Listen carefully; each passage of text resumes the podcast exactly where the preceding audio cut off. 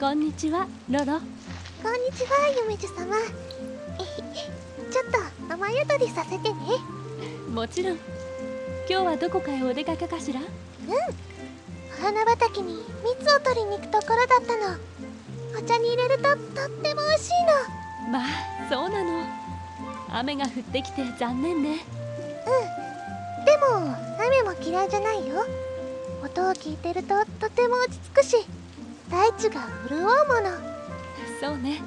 私も雨が降ってくれないと困るわ。でもやっぱりお日様が一番好き。そうね。もしお日様が昇らなくなったら大変ね。もちろん。きっと気持ちまで毎日どんよりしちゃうわ。ねえロロじゃあ雨が止むまでそんな世界のお話をしてあげましょうか。え？こことは違う世界で太陽が昇らなくなってしまうお話よ。でも太陽を取り戻す方法があるの。そのために一人の男の子がとっても頑張るのよ。はあ聞きたい。そのお話聞かせてイメージ様。もちろん。さあここにお座りなさい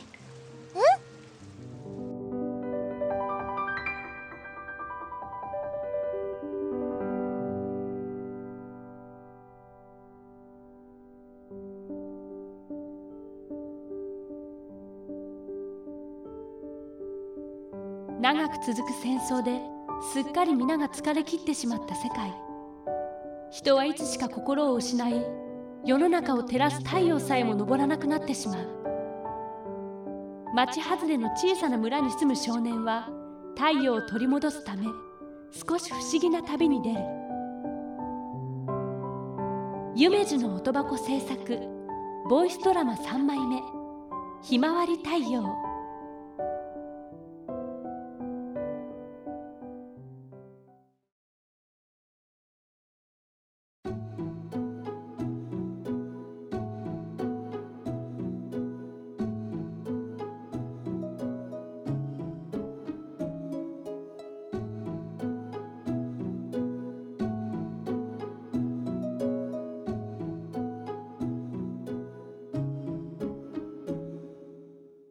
ひなたひなたは空が好きか？うんわかんない。だっていつも暗い色をしてるんだよ。そうか。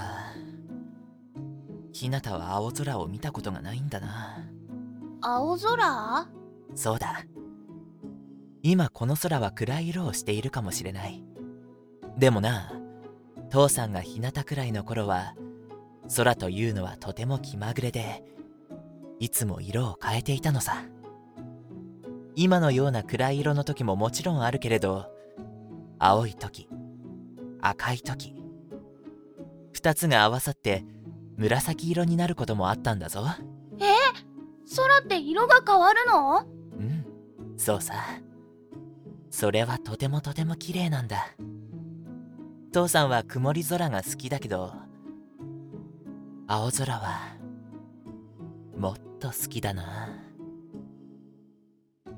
そんな父さんはいつもと同じ曇り空を眺めながら死んだ。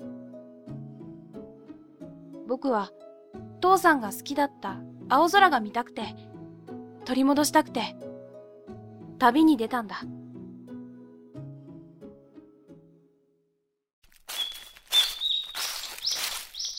よいしょっと着いたついに見つけたぞ。父さんの日記にあった伝説の大樹。ここからえっと太陽を育てる国へ行けるはずなんだけど。いいなだ。今まで道案内ご苦労さん。マルク？どうしてここに？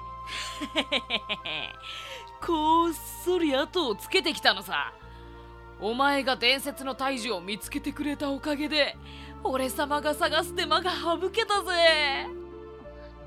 どういうこと？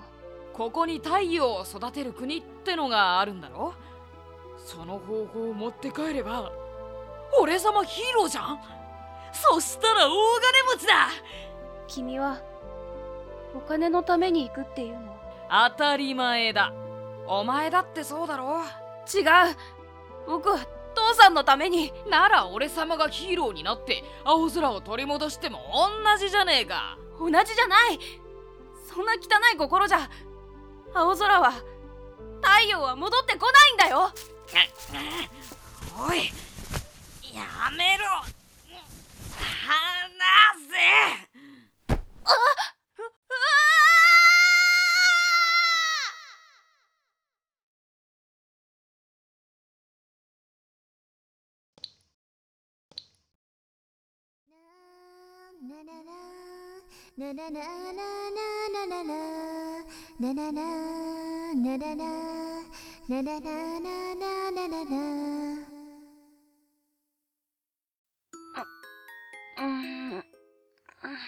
起きた起きたね私は葵君は誰ええっと僕はひなた葵さんここはどこなのかな葵でいいよ。うん。僕さっきまで大きな木の前にいたんだよ。もしかしたらここは夢の中なのかな。夢じゃない。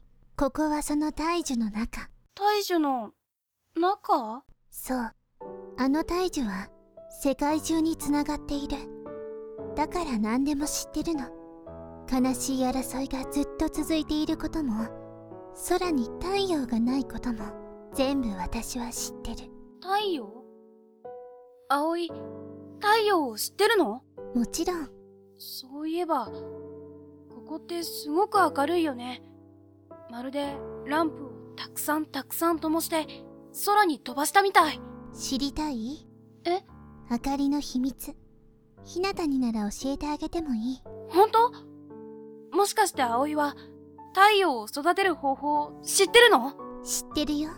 でもひなたに育てることができるかどうかはわからない。え？そんな。でもできるかもしれない。だから教えてあげる。こっち来て。ありがとう。でもどうして葵はそんなに親切にしてくれるの？似ているから。え？あなたは似ているの。20年前に同じ理由でここにやってきた人間に。前にもここに人が来たことがあるんだ。そう。葵という名前をくれたのはその人。どこかの遠い国の言葉で青空に向かう可憐な花の名前だとそう言ってた。それって？着いた。ここが明るいのはこの花のおかげだと言われてる。ひまわり。これひまわりだよね。あ知っているの？父さんの。あえっと。あほらここ。ここに書いてある絵と一緒だ。本当にあるんだ。ひまわり。太陽の花。そう。これが太陽を呼ぶ花。太陽が愛した花これが咲くから太陽はいつも会いに来てくれる。すごい。この花がこの花が地上にたくさん咲けば。種はあなたにあげる。けれど花が咲くかはわからない。どうして？この花は暖かいところが好きだから。みんなに愛されてそして平和に暮らせる暖かい場所。あなたにそんな場所が作れるかな？暖かい場所。か。できる。やってみせるよ。父さんがいた頃の家のように居心地が良くて暖かい。そんな世界を作れって言うんだろ？どれだけかかっても必ず花を咲かせてみせる。そして見るんだ。青空を。わかった。あなたを信じるね。頑張ってひなた。うん。ひなた地上では悲しい争いが起こっている。私は知ることしかできない。けれどみんな本当はそんなこと続けたくないはずなの。だから花を咲かせてね。みんなの心を照らしてあげてほしいの。葵君は？あなたのことはちゃんと地上まで送り届けるから後のことはあなた次第。葵待って。僕の名前一緒なんだ。花の名前から取ったんだって父さんが。もしかして君は父さんと。さようならひなた。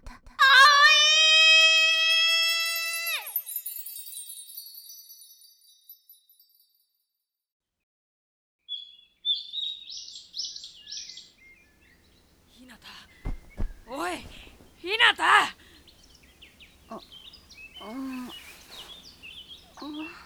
すっ転んだかと思えばいきなりそのまま寝やがって。心配なんかしてねえぞ。平和そうな顔して寝てるからひっぱたいてやろうかと思ってたところだ。寝てた？僕が？他に誰がいるってんだよ。じゃあ今のは夢だったのかな？んポケットの中に何か入ってる。植物の種じゃねえか？うんあでも見たことないなそんなの。夢じゃない。あ？夢じゃないんだ！おいひなた待てよ！どうなってんだよ？何があったんだよ？それから僕はすぐに家に帰って種をまいた。父さんとの思い出が残るあの家でたくさんのひまわりに囲まれたいと思ったから。けれど一週間が経って一ヶ月が経って一年が経っても花どころか芽すら出ては来なかったんだ。でも、僕は諦めない。父さんと、それに、葵と約束したから。そうして、いつの間にか10年の月日が流れた。長かった戦争は、ようやく終わり、僕らの小さな村にも、それが伝わってきた、ある日のこと。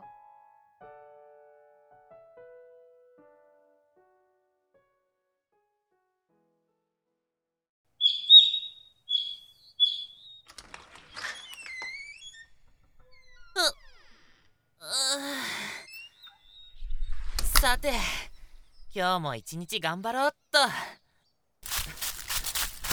ひなたひなた。どうしたのさマルク朝っぱらからそんなに大きな声出して。バカ。お前まだ花壇見てないのか？え？目目が出てるんだよ。目？えあ本当に？こんなことで今さら嘘ついてどうすんだよ。あちょっとひなたついに来てたんだ。もうダメかもって。何度も思ったのに。ひなた地上では悲しい争いが起こっている。私は知ることしかできない。けれどみんな本当はそんなこと続けたくないはずなの。だから花を咲かせてね。みんなの心を照らしてあげてほしいの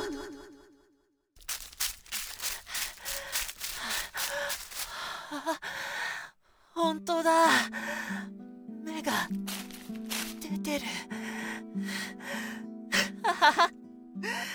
小さいな。いやこれから大きくなるのかな。まだまだ。これからなんだ。でもこれは大きな一歩なんだよね。さん。葵。やったねひなた。そして、この世界に太陽が昇るのは、まだもう少しだけ先のお話。